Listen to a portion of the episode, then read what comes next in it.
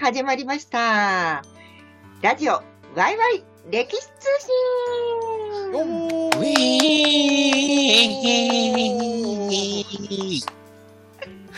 ー もう、相変わらず騒がしい、あの、ガヤが入ってますけれども、えー声枯れてませんでした今 もうガヤやりすぎて声枯れてるんじゃない？鎌倉殿の13人のあの佐々木のじいちゃんみたいになってますよ声が。いやもう、まあ、佐々木、佐々木 NB ね、佐々木 NB ということで。佐々木 NB もうす名字変える意味あります？だったらまだど同様 NB の方が良くない？どうよどうよって。えだってそれだったら NB としては時代当てはまるよ。まあそうですね、確かに。うん。どどっちにしても名字変わっちゃった。確かに。NB しか残らないという。そうですね。うんまあこれ、と NB、投資なになっていくのかな？NB で味、第何代 NB っていう、そうそうそうそうああそう。なるほど。うん。第15代 NB みたいそうそう。かわいそう。まあそれ続かないと思うからあのはい。意識して進めるけど、はい。そうですね。はい。えー改めまして私あのパーソナリティの小川さなえそして歴女、えー大河ドラマオタク女子そして大河ドラマをめでる会の初代名誉めで主でございます。よろしくお願いしおま願いします。すさあそしてな。はい。えー、歴史コンサルタントであり、歴史を楽しむ会代表であり、ヒストリング代表である、えー、斉藤 NB です。明けおめ。まだまだ言ってんの？まだ言ってんあ、の？あそっか。これもう2月よこれ。え何？これ旧暦で言ってるの？あ新暦明けおめ？ああまたうん。またまたご丁寧に。だね。はい。ちょ、ちょっとあのね、に昔の、ま昔の人間ですから、私。はい。あはい。なるほど、はい。はいあの、佐々木 NB なんで、はい。じゃあ、だいぶ、うん、歯全部抜いてくださいはいそうですね、ね佐々木、佐々木 NB ですから。やはい。ってる本当にやったよ佐々木 NB ちなみによろしくお願いします。あれは特殊メイクらしいからね。なるほど。うん、戻っちゃったあの役者さん、本当にハイポンしかないわけじゃないらしい。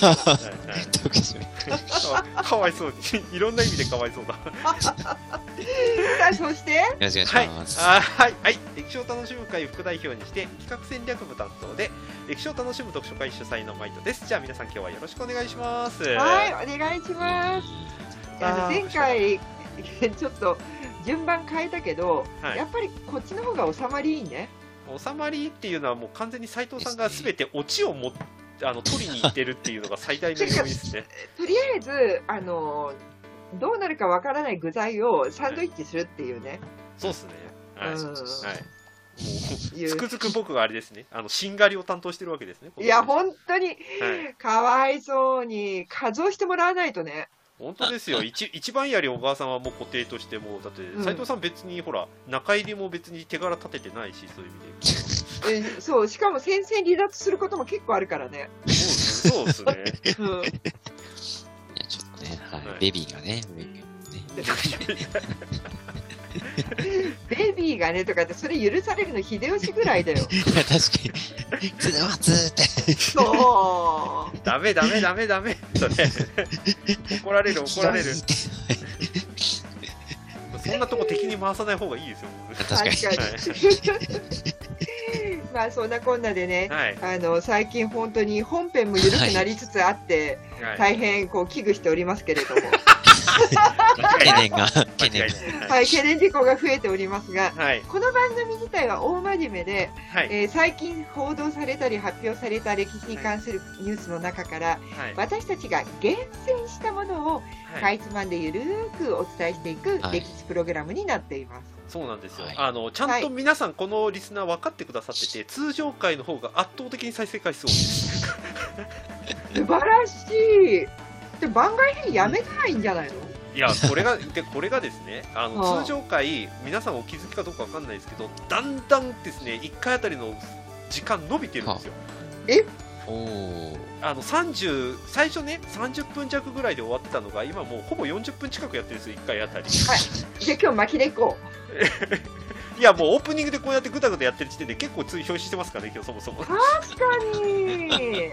分かった。じゃあ今日 NB さんはあの発言権なしにする？はい え佐々木 NB が。だって佐紫 NB だったら、あーとか、あーとか言っとけばいいんでしょ？それこそ、それこそベビーで。ほらこういうネタやってっから伸びるんだよ 確かに。はいじゃあもう最初に一つ目ニュースいっちゃいますよ。はい行きましょうはいじゃじゃん。えーさ坂本龍馬の愛刀、義行などの押し型を確認。北海道室蘭で4振り、大正時代に記録。ということで、これね、北海道の室蘭でって書いてあるのに、はい情報ネタは高知新聞です素晴。らしい素晴らしいなかなかですね。これが室蘭新聞ならわかるけど、高知新聞？いや。ーよ龍馬だから。素晴らしいほらそうそう。じあの実家引っ越してるから移住してるからいますから確かにねねはい。そうでもう言うまでもなくね幕末の志士として有名な坂本龍馬なんですけど、はい。この龍馬が所持していた刀4振りをはい。大正時代に記録した押し型はい。がこのほど北海道室蘭市の日本製鉄所うん随船担当所で確認がされました。はいはい。うん。で、まあ、大宮でね、暗殺された際に龍馬が携えていた義行。はい。など、えーこれがね、大正2年の釧路の大火災ではい。焼けて、はい。刀の修理の前に姿を記録した資料として注目されています。はい。うん、え、なんで高知の龍馬が、え、どうして釧路とか思うかもしれないんだけど、まあまあ置いといて。はい。で、この押し型はね、あの何かっていうと、はい。まあ、言ってみれば、あの、お魚を釣った後、皆さんどうします？魚拓取るよね？すごいとこ来たな。はいそうですね。そうそうそう。はい。あと、あの、歌舞伎役者さんがね、あの、顔をあ、そういうはい。ね、取るよね、眼そう卓。そうですね。はい。うん、と一緒ですよ。はい。えー墨などで刀の刃文や形を紙に写し取ったもので、はい。龍馬の形の押し型が確認されたのは初めて。はい。うん、で、当時のこの、えー担当書の、はえー投稿の堀井俊秀さんが集めた押し型集の中に含まれていたそうです。はいはいで、この押し型が取られたのが、えー京都国立博物館上所上所蔵の義行もう一つ、うん。えっ、と、梅田、梅忠明寿。そう。梅忠明寿読めないよね。はいはいこれ、音だけで聞いてると、松竹梅の梅を思うと思うんだけど、はい。うずもれるの梅るそうだから、ね。ですそうですそうです。うん。梅るの方の梅ですね。そう、もう、本当に NB、このもう、埋もれに埋もれてしまいみたいな。そうそうそうそうそはい。う。で、これが、えー、県立坂本龍馬記念館所蔵の、はい。えー、勝光宗光のは名が、えー、判読できず、はいできずね、はいできなかった。で、現在では所在のわからない刀の4振り。で、いずれも北海道に移住した龍馬の親族に伝わった刀で、大正13年に札幌で開かれた、えー、投稿らの集まりに親族が持ち込んで、うんうんで、この堀井さんが押し型を取ったと見られています。はい。はい。うん、で、この義行には、焼け身と中気があって、で、これね、押し型は中子の部分のみしか残っていなくて、はい。火災による損傷が他の刀よりもかなり激しかったみたいということが分かっています。はい。で、被災した刀は後に研ぎ直されて形が変わって、昭和4年に東京で開かれたはい維新獅子の博覧展で展示されたと。はいいやもう昭和4年にもう博覧会があったんだっていうね。スター扱いだったんですね。はい。すごいよね。うん50年くらい前の人をもうスタートして展示してるっていう感じだよねそうで。すね。確かはい。うんで、まあ、同記念館の、えっと前田学芸課長なんだけど、まあ、親族としてはね、被災した龍馬の刀の状態を気にしてう、ん刀の専門家に相談してたんじゃないのかなっていうようなお話をはい。されています。はい。うん、マイトさん。はい、これはちょっとね、背景をちょっと知らないと、なんのこっちゃっていう話だと思うので、えっ、と、意外に知られてないんですが、龍馬の亡くなった後、家族一同が北海道に移住してるんですよね。で、これも、えー一説によると、龍馬がこの、実は生涯をかけてやろうとしていたあの北海道に武士を移住させてトンテン兵としてロシアの来襲に育てよう備えようっていうプロジェクトを晩年までずっとやってたのを、えー、と家族としてすごくやろうっていうふうに言ってたとも言われてはいるんですけれども、うん。うんあのまあ、とにもかくにもあの龍馬の両あの一族があの北海道に移住してあの実は後継者が2人いたと言われています。おうひとあのこれも知ってる人は知ってるかと思うんですけど坂本家って女性多かったんです。娘ばっかりだったんです、うーん。はい、であの唯一ね後取りだったのがゴンペイ兄さん龍馬にうんうとってはんうんうん。でゴンペイ兄さんの娘もあ、うん。生まれたのも実は娘でうん。しかもうん。あの嫁いだんですけど子供生まれたんですけど、離婚して戻ってきちゃってる おかえり。はい、っていう風になってて団地が意外と少なくてだから龍馬がめちゃめちゃ期待してされてたっていうことうんがあるうんうんうんうん。で龍馬がいなくなった後、えっとうん。龍馬のお姉さんの息子が一人いた、うんうんこれがあの、海援隊にも高松太郎っていうのがいてこれがあの坂本龍姓にな名前,、えっと名前を変えて龍馬の一人の候補になった、もう一人が、えっとゴンペイ兄さんの、えっと娘の婿か、がもう一人いてこの二人が実は坂本家の中で男子二人になって、えー、と坂本家と龍馬の後うん継ぎを継ぐっていうことで二人いるんですけど、おそのおうちの2人のうち1人は実は高知に戻って、えー、うん。と自由民権運動に積極的に参加するっていうことをやってたりします。おちなみにその彼の証言をもとに書かれたのが「あの完結千里を駒」っていうあの龍馬を描いたあの小説ですね、うん。一番最初のっていうのがあったりする。で最終的に牧師になってねあの牧師？僕そうです。キリスト教に帰依してあの牧師になって実はあ。の龍馬を暗殺したと言われている岩井信郎さんを招いたこともあるっていう話もは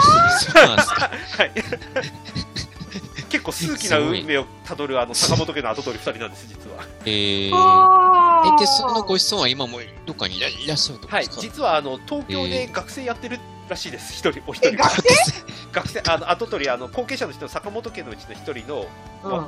跡取りというかあの息子さんは、うん。かご子息さんは今、うん。法政だったかな？で、うん。えーあの学生やってるそうですああの土うん土方歳三の子孫と一緒になんか学校通ってるっていうのをおどっかでたことがありますーえええー、剣術も一緒にやってたりしないかな。わかんないそれはさすがにわかんないけど でも流派が違うからな。そうですね。あのちなみにうんあのご子孫のうちの一人はあの六角亭のあのデザインを作ってた人でもあります。そうなんだ。はいー北海道ですね。六角亭といえばもう北海道では有名なところですけれども、はい。っていうのがあるんですが、まあその流れとは別に実はその大宮でお龍馬が暗殺された後、あのうんうん。血染めの角形軸とか陸はいはい。奥義行とかっていう。一式が実は坂本家に丸々引き取られたと言われてたんですね。おうところがうん現、えー、と近代になって残ってるのが担当が1本多いことにことに気づいたんです本来だったら陸奥神義行って長いんですよ。長刀なんですけどなぜか担当に変わっちゃってるんですね、おかしくね？うん、だからだから陸奥神義行がうん。担当になっちゃったのかこの担当が別の方なのかっていう確証が持てなかったらしいんです。でこれを、えー、と平成になってうん X 線だったかな？で検査したところうん。刀身の焼けた跡が見つかったああ。つまりこの刀はうん、研ぎ直されたんだっていうことがあ科学的に実証さされたああ、んですそう、あ、それで繋がるんですね、さっき。あーそうなんです。でうん。さっきの記事の話に戻ります、うん。要するにうん。大正時代に、うん。あの火災にあって陸奥神義行が多分刀身が相当焼けてしまうって、ん。それを保つことができなかったんで、うん。担当に打ち直したのが今残っている陸奥神義行担当なんですよ。ね、なるほど。すでさらに今回の記事によって元あった刀の形が、形というか、うん。イメージ図が公開されたことで、改めて今坂本家に残っているものは、大宮に残っていた道具丸々全部が残っているっていうことが改めて証明されたっていう話です、すごいね。はい、だからあの担当はちゃんと仏岡義行だったっていう、いやじゃあ姿を変えても魂は変えずそうなんです。でこれ、えっとですね、平成の時に坂本龍馬展っていう展示会をやってたことがあるんですけどその時にさっき言った X 線の確認で陸奥神義行だったとこの担当がっていうことが判明して、えー、とそういう科学的証明を持って多分明治以降になって初めて大宮を完全再現するっていう展示がされてましたその時に。あああ、なるほど。仏像会妙識って確証が持てなかったんですそああの時ねはいはいあはこれがむあの大宮でしたみたいな感じで全部。揃ったっていう形で展示されてました。あ、その当時のあれが、そうです。はいはいはい。なるほどね。はいそうなんです。ちなみに余談ですけど、あの坂本龍馬ってあの手紙山ほど書いたっていうので有名ですけれども、面白い、うん。あの特徴が3つあって、1つは、あのさっき話の出てた乙女姉やん、乙女姉やんに、もう燃やしてくれっていうふうに本人は言ってたらしいんです。へえ。うんところが、乙女姉さんはそれを無視して、うん。焼かなかったんで、今僕たちが見ることができてますっていうのがまずあ1つ。ネイラン最高。はい。はい。うんで、2つ目は、龍馬の、あの、うんなんていうか手紙出している時期とその人を見ると、龍馬がその時期に誰と仲良かったかっていうのが一発で分かってしまう、それぐらいうん。かなり当てにするてか注目するっていうか注力してる人がすごく分かりやすいぐらい明確にうんなっているっていうのがうん。あってこれは龍馬の手紙一覧のとこを見るとすごくよく分かる。っていううん傾向があります。うん。で3つ目があの龍馬が多分陸士以外で一番信頼してたであろうって言われているのが三好晋三。これはあの長州藩からあの龍馬につけられてた護衛ですね、槍のはい達人だと言われてるんですけど、うん。まあ、その誠実さをすごくそあの、なんていうか大好きだったらしくてあの最初無口な人だよね。はい、だったらしいですね、はい。うん。でお龍なんかあったら頼むっていうふうに本人に頼んだらしくて、実際に龍馬が暗殺された後、うん。あの三好晋三がお龍を土佐の坂本家にうん。あの連れて行連れてった。はい、っていうふうに言われています。でもなんでさ、お龍はさ、坂本家を離れちゃったの？これいろいろ諸説があって昔は乙女姉さんと喧嘩したっていうふうに言われてるんですけど、うん。どちらかというとそれよりも、うん。えっ、とですねさあのりょ乙女姉さんと喧嘩したっていうよりもうん坂本家にとってお量がちょっと重すぎたんだっていうのが最近の定説です。ねなるほど。さっき言った通りう女女系ばっかりなんですよ坂本家って。あのごめんなさいねちょっとあのふ不快な方いらっしゃるかもしれないですけどお量が子供はらんでったら全然変わってたと思いますこれ。はあ、確かに。しかも男児。さあだったとしたらですよ。仮に男児だったら全然違うね。はい。うん。だってもう一人女性入れたってみたいなっていうことになってたんじゃないかっていうふうに言われています。あ確かに確かあ、そうね。まあ、でも、こういうところからまた歴史が紐解かれていくっていうのが面白いよね。そうですね。はい。はい、今でも坂本家のいらっしゃいますんで、ごご子息の方いらっしゃいますんで、はい。に。はい、で、これさ、あれじゃない？まあちょっと例えが合うかわかんないけど、はい、あのーいや、大火事でね、はい、はい、あのーちょっとやけどしちゃって、はい、はい、で、顔面再建手術をした女性とかが、はい、前と顔全然違うから別人だよねって思われてたけど、はい、死後に DNA 鑑定したら、え、あの小川早苗とこの人物、同一人物だったんだね、みたいのがわかるみたいな。そうですね。その例えがいいかどうかわかんないけど、そういうことです。わかんない。全然わかんないけど。はい、はい、はい、そういうこと、そういうことです。そういうことです。はい、なっちゃいましたね。はい、じゃあまあちょっとね、あの、オチがついたところで次のニュースはいいきたはいい、と思います。はい、はい。えー次はね、はい。もうこれは超面白いよ。すごいね。戦国大名の巨漢を原寸再現。原寸だよ、原寸福井の一乗谷朝倉市遺跡博物館10月オープンへ着々。城下町巨大ジオラマも目玉ということでこれはちょっと 福井新聞の情報です、はい。もうね。はい、で福井県立一乗谷朝倉市遺跡博物館長い、はい、しかもこれ かっこ歌唱ね。はい、での整備が行われていて今年の10月の開館に向けて福井市一条谷一条地区で着々と進んでるんだけれども、これがねいやもう超すごい、はい、えーまずね目玉は3つあってまず1つ目は、戦国大名の巨漢の一部を原寸再現する朝倉館。行きたい、はい。うん、乗り込みたいですね。ね。で城下町のこの街並みを30分の1スケールで表現するはい。巨大ジオラマ。はい。そして、発掘された川港。一条の入り江の一角を露出展示する一時期移行展示。いやもうこれ全部見たい。で で、出演ですからね。ね、どこ突っ込めばいいか分かんないもんもうこれ船着き場や荷上げ場の機能を果たした流通拠点の一条の入り江は、えー2017年に博物館の建設地で行われていた発掘調査で発見をされたんだって。はいで、建設地点が戦国時代に一両谷の出入り口だった下木戸からほど近い淡須川沿いだったために、はい。飛行が思いがけず見つかって、博物館で露出展示することになったそうです。はいはいはいはい。朝倉市遺跡保存会、この協会の岸田会長は、はい。子供の頃ね、三国港から一条谷まで船が来ていたって聞いてたんだけど、こんな山の中までってあんまり信じてなかったんだけどさ、いや、博物館建てなければ一生見つけらんなかった。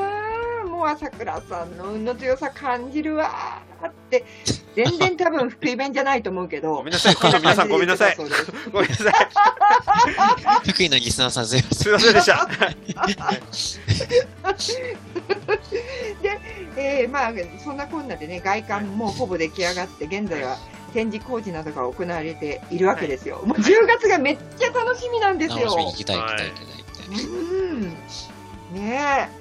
いや、ちょっと発言禁止命令が出てる NB さんじゃない人ってなると、マイトさんしか話せないね。いやいやいやもうもういい もうせっかく話してもらってくださいよもういやしょうがないなあはい じゃあ、佐々木 NB が大事だということで。途中から聞いた人分かんないよも もう何、いいまだ言ってんの？みたいな。う そうですね。はい。はい。ということで、いや、まあ、あの、純粋に、あのね、原寸大ってね、やっぱすごいですよね、ジュンさんそうね。あの、各地の、まあ、いろんなその博物館とかね、はい。展示施設、私も多少回ったりはしてるんですけど、原寸大、なんか、なんだカットモデルみたいな感じでね、原寸大っては、たまにあるんですけど、はいでもこれは本当ね、なんか本格的な感じではい、なんかやりそうな感じなので、やる何もやるって言ってんじゃん。やる？ええうん。作るんだよ。うんうん。作るんでしょこれ？そ作る、そうそうそうそう。う。うん。そうそう。やりそうな感じじゃなくてやるんだよ。ああ、だ、もう、分かってます、分かってやる、そう、やるんで、はいああ、あごめんなさい、そう、やるんで、うん。すごいですねって、そう、そういうの。あ、すみません、文法間違えました。普通だなしかもコメントが ま全然冴えてないよ。まあね、まあ、ただでさえね、この一条谷の館って、もうほら、館の構図がそのまま再現されてて、鬼ごっこできるんですよ、もうよその気になれば、ここって。そうですね。まだ一日のテーマパークだよね。いや、めっちゃ楽しいですよ。だから合宿、合宿行けると思いますよ。あいや私の結構広いんで、本当僕行ったことあるんですけど、この一条谷館の後おって。リアル鬼ごっこやりたい。そう、できる。うん。貸し切りしたいですね。あ、でもね、いやこれ本当にね、イベント確かやってたはず。鬼ごっこイベントやってた。やってたこれあともう一つ原っぱがあるんで、そこでね、うんあの、火縄銃、実写のね、イベントやってました、僕行った時には。やりたい。やりたい。ひなじゅうの方呼びたい。あ、確かに。本当にうんはいね、つてがあるからね。ありますから、はい。はい男子、ひなじゅう男子呼びたい。はいあいやあ、そうそうそう。そうで見たいや、全然できるくらいのスペースありますから。やりたいね。本名佐野さん。あ、そうそうそうそう。はいあ、まあいいですけど、ねお世話になってるんで。ははいい。うんそうそうそう。いやでも、これでもこういうのね、本当はね、意義としてね、やっぱりその、歴史をね、立体化して、こうね、学べるんで、後々もね、意義深い実は。本当にはい恐竜博物館といい地上谷のこのリアル再現スケール福井はなんかよくわかんないんですよ どこに土地、土地があるからなんですかね。まあ、いやーもともとほら日本で一番社長さんがいる県ですからねちなみにねそう、でもね、ああの、土地あるって思うじゃない？うん。でも、あの、平地がすごい少ないから、ねまあ山です実際こう、うん、ああの、運用可能な土地ってそんなに多くないのよ。そうですよねうん。であと、まあ、福井市だから嶺北だけど、は嶺南敦賀の方とははい。全然文化圏も言葉も違うから、はい。同じ福井県とはいえやっぱり嶺北嶺南って別文化なんだよね。はい。そうですよね。長野で南進北進みたいですね。そうそうそうそうそうそう、うんはい。うん、だから、そういう意味でこの一条谷の再建っていうのはあのーもちろん歴史的にもすごく意義のあることなんだけどうん。あの流通のねはい。その、こうリアルな、はい。あのところが本当に体感できる、はい。これすごい大きいと思っていて、そうですね。はい。教育とかにめっちゃいいと思いますよ。はい。子供の。あだってほら教育の件だから福井って。うんああ、確かに。そうそう、はい。中堅はいですね。そうそうそう子供がねこ、れだって本当にさ、このね、さっき大変失礼しましたけど、岸 岸田さん、ね子供の頃ね、三国港からうんぬんかんぬんって、はい。はい。いや、だってさ、本当にこんな山の中に船が来るかよって思うじゃん。思いますね。あ知らなかったもんだってあいや、本当、でもほら、サバ街道があるくらいだから、そうですね。はい。そうそう。確かにうん、だからやっぱりこう、日本海ルートの、あのー北前船はいで潤っていたことは間違いないし、はい歴史的にね。はいで、それが、じゃあ、どこの港からどうやって運搬されていたかっていうのも、こうやってリアルにこの遺構をね、そのまま露出して展示するっていうのは、教科書で習うよりも、もう百聞は一見にしかずよ。そう本当ですね現現地ですから、現地。うーん。すごいな。でほら松平春岳の行ったところでもありますしね、うん江戸時代はね、うんああそうですねはい。いやーちょっと福井注目じゃないですか、もうは早く新幹線通ってほしいもん。いや、本当だよ。駅はできてんだけどね。そうなんです。大人の都合でまだまだ時間がかかりますよ。はい。あ、あと3、4年くらいでしたっけ、確か。予定ではね。そうね。いや、本当に。ただ、あれだよね、その先のルートがまだもう揉めてるよね。そうなんですよそうですね大人の都合で、うんはいいまだに、いまだに。はいあまあ、まあ、あと、福井って言ったら携帯天皇もいるし。おお確かにそうですねうん携帯電話ですよ、携帯電話。はい。はい。すいません。えーすいません。すいません、放送事故でちょっと3秒ほど空きました。これカットしません はい。電波が悪かったみたいです。はい、ははいい、はい。カットしません昔そういうギャグを思いつきましたね。はいはいはい次のニュースいきまはーい、はいピヨピヨピヨピヨーン。す。うるさいな。はい。では最後のニュース。はいえー、はい北政宗の書状を初公開。うん猫のテーマ、ミニ企画展。で、これはなんと、はい山陰中央新報よりの情報です。はい島根ですねですよ。はい島根ですねはい猫をテーマにしたミニ企画展が、出雲市大社町木月東の県立古代出雲歴史博物館で開かれている。おー。はいうんはいで戦国武将伊達政宗の初公開の書状や浮世絵などから江戸から戦前までの猫に関する9点がいつの時代も変わらない人とのつながりの深さを伝えている。2月14日までの展示です。はい。バレンタインデーまで。はい。でこれは2022年今年がね干支が虎ということではい。猫科に属する仲間であることからちなんで企画をしはい。たということらしいんですね。はい。で、まずここで突っ込みどころ結構あるんですけど、はいなんで伊達政宗が出雲？とかね。はい。で、あと、まあ、確かに猫は、あの、そうね、虎と属する仲間としては一緒かもしれないけど、はい。はいかなりこじつけ感あるよねとか、はいそうですね。うん。まあまあ、そこはね、あの、置いといて、はい。で、この政宗の書状なんだけども、はい。1621年から22年頃、はい。政宗が子猫をもらったお礼として幕府の役人の野々村白右衛門に宛てたもの、はい。で大きなネズミを捕まえたことに政宗が喜んで 大事に使うからねって誓ってるっていう書状らしい。はい。で博物館によると政宗の書状は全国に2000点ほどありますが本当に政宗さんね筆まめなんだよね、うんはい。でただし猫に関するものは唯一で重なんだって。はいうん。で、他に幕末の浮世絵師、はい歌川義虎が寺子屋で書き初めとなる、あ、書き初めなどを習う猫を擬人化した浮世絵。そう。これね、なかなかあの、なかなかこう、ちょっと読んで伝わるかな。ケツがかいい。要はお尻がかゆいってことね。はいはいはい。などと言ってサボる猫たちをユニークに描いている。はいうん、まあ、ダジャレが効いてますはいね。そうですねあの、当時、ケツって言葉あったんですね。ちなみにあったんだね。あったんですね。はい。うんで、まあ、思わずクスッとなるものを揃えました。朗らかになってほしいですってね、ここのお母さんっていう学芸員さんがおっしゃっておられます。はいはい。いやー、これね、はい。あのー一応私のターンにはい。入ってきてるんですけど、はい。はい。これ政宗だからでしょ？はい。いや、でもさあの、なんで出雲？はい これは調べても分かりませんでしたちなみにそれこそ神のお導きなんじゃないですか、出雲市。まあねそれこそ。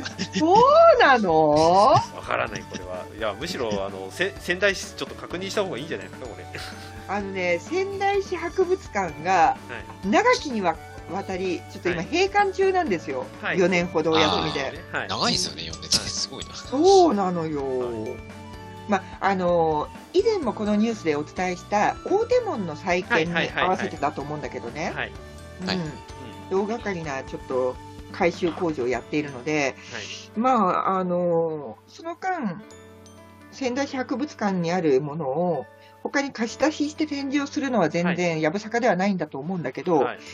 この猫のお手紙に関しては、多分仙台市ノータッチだと思うんだよね。でしょうね。うん。うん。はい。あれ？あれ？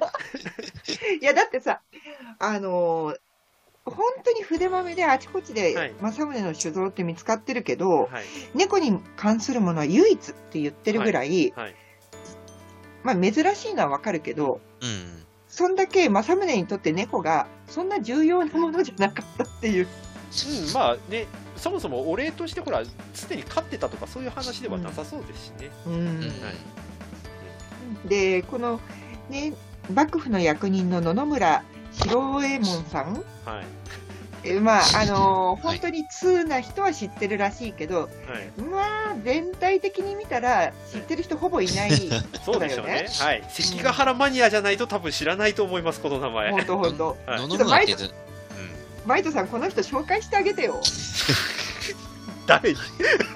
うん。野々村人生じゃないよって感じです。ああはい。はい。この人はもともと中村和氏っていう戦国武将の家臣だったところから、えっと、うん。家康に仕えてその使い場になった人だと言われていて、うんうんうんでこの人が歴史上で唯一輝いたのが関ヶ原合戦の時に、うん。あの使い番として家康に仕えていてどうも家康に何かあのなんか使い番として誰かから聞いた話をご中心とかって言って来たらしいんです、うん。で来たらしいんだけれどもどうもうん。馬に乗ってその話をしたらしいんです、うん。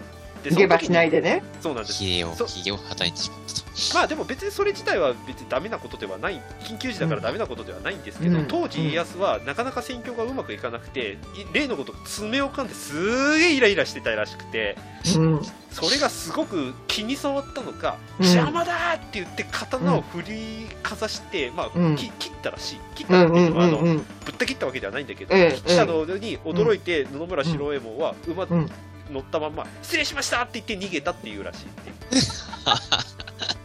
これあの大河ドラマの「葵三代」にも確かこのシーンあった。いや、だからこれね、塚川さんだったらわかるんだけど、来年松潤これやるかな？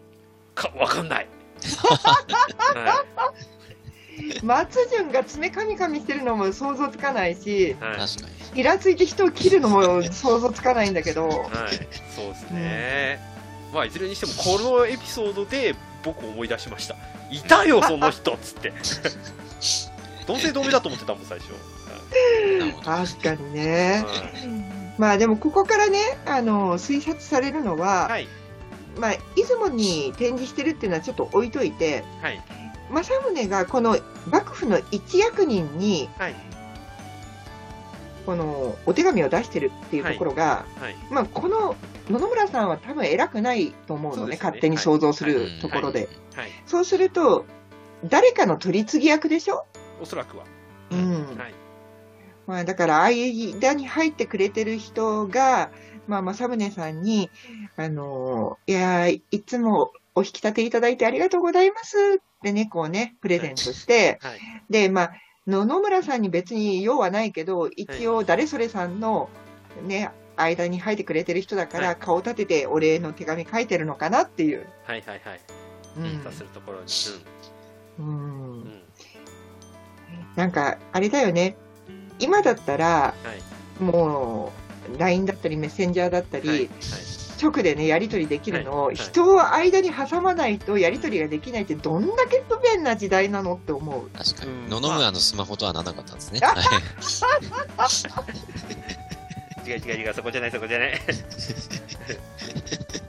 でもほら、これ前別の回でも話したと思うんですけども、取り次ぎがうまく取り継いでくれるがゆえに、その取り次ぎにすごく権威とか権力が集中してるのが戦国時代の特徴だったりするので、うんおそらくこの野々村四郎右衛門っていう人も、何かしら政宗と顔なじみな部分はあって、うん。まあ、ありがとうっていう意味で書状を送ったっていうことは、うん。まあ、あの政宗がとにかく気を使う人だったっていう可能性ももちろんある。うん。野村白右衛門って人が、えっとま、この猫をあげることに関して何だか、うん。何かしらの尽力をしたっていうことでも多分あると思うんで、うん。うん。まあまあまあねだってこの時政宗だって結構な年ですよね1620年って言ったらもですね。まあ、でもまだおじいちゃんじゃないよ。うおじいちゃんちょい手前ですよねでももう、うん、熟年だけど。熟年。そうですよね、うんうん、まあでもねほらじいやじいやって言われる年頃の時期じゃないですかその時期的にはねまあ、そろそろ家光にね、あの、はい懐かれてくる頃かな。そうですよね、ううんん。だからそういうことを考えれば、やっぱりまだあの政宗のその徳川家に関する気の使いようみたいなのをちょっと感じますよね。うん。で、多分この大きなネズミを捕まえたことに喜んで大事に飼うことにしたよっていう一文も、はい、本当？っていう。そうですね、歌詞に先渡してる可能性ありますもんね、そう。はいうん。言えてる。だから、ネズミなんか取ってないけど、いや、すごいいい子、可愛い子もらって、本当に助かってるよ、みたいな。かもしれないですね。ねあー まあ確かえ。に。う大きな熱を使っておくってなかなかね、ん。普通に考えたら。うんだって、政宗ネズミなんかより、それだったら鷹狩り行った方が楽しいじゃんね。まあ、それはそうなんですけどうね。ん。うんまあでも、いや、本当にね、面白いと思うのが、はい。この政宗を軸にして、はい出雲で企画展っていうのが、はなかなかに。い。いいですねうん。。さしゃれてますね。いやさっきのさ、一番最初の、はい。こう、龍馬の刀もね、はい。だって実際これ、北海道の室蘭でって言ってる話を高知新聞が紹介してたりとか、はい。ね、政宗の猫の手紙だよって言って、出雲でしょ？はい。山陰中央新報。はいいやー、いい時代だね。そうですね。幅そうですね。広いですね。何でも、何でもはいありなんですね。はいうんいやいやいや。はい。あーなんかちょっとね、最後、締めのニュースがほっこりするものでよかった。ああ、よかった。はい。そのつもりで、はい。うんそのつもりで配置しておりますので、今日あー、さすが 配置の妙ですね。は。はい。うんありがとうございます。ー。まあ、そんな感じでね、はい。あのーこの番組は、マイトさんによって成り立っております。あ確か はいに。。そうそうそう。はい。そうですね。このエッセンスはね、ほんとそう。はいはいうんはい。ありがとうございます。僕を持ち上げて斉藤さんを持ち下げるっていう展開で今年今のところ進んでますんで。あー、じゃあ、斉藤さんはたまに持ち上げてみる？そうですね。はい。う ん持ち上げてください。はい。じゃあ斉藤さん、じゃあ締めの一言をじゃあ今日の今回のお願いしまえす。締めの一言。えーっと、あ、じゃあわかりました。じゃあはい皆さん、あのね、今年もね、また引き続きいろんな歴史ニュースをね、お届けしたいと、お3人とお届けしたいと思いますので、そこは一本、あのですね、ヒストリー一本締めで終わりにしたいと思います。本当に？あ、じゃあ行きましょう。このまだ割り割り味ではい、ヒストリー一本締め披露したことない、なかったと思います。いや、それはもう、それ認定もしてないけどね。まあいいや。はい、わかりました。じゃあ行きましょう。じゃあ、はいあの、わかります？よ、お二方たちね。わかんない、わかんない。大丈夫？にやって？や、で、とりあえず合わせるから、合わせるから。はい。あ、はい。ヒストリーです。はい。お手をはじくヒストリーです。はい。それでは皆さん、歴史業界のさらなる拡大拡張に向けて、お手をはじくヒストリーもう、はい、よーずよーずって感じです。はい。もうだから怒られるって言って、本当に。本当に。でも、もうオフになってますね。よろずやった時にも、めちゃめちゃ怒られたでしょ。こ の収録やった時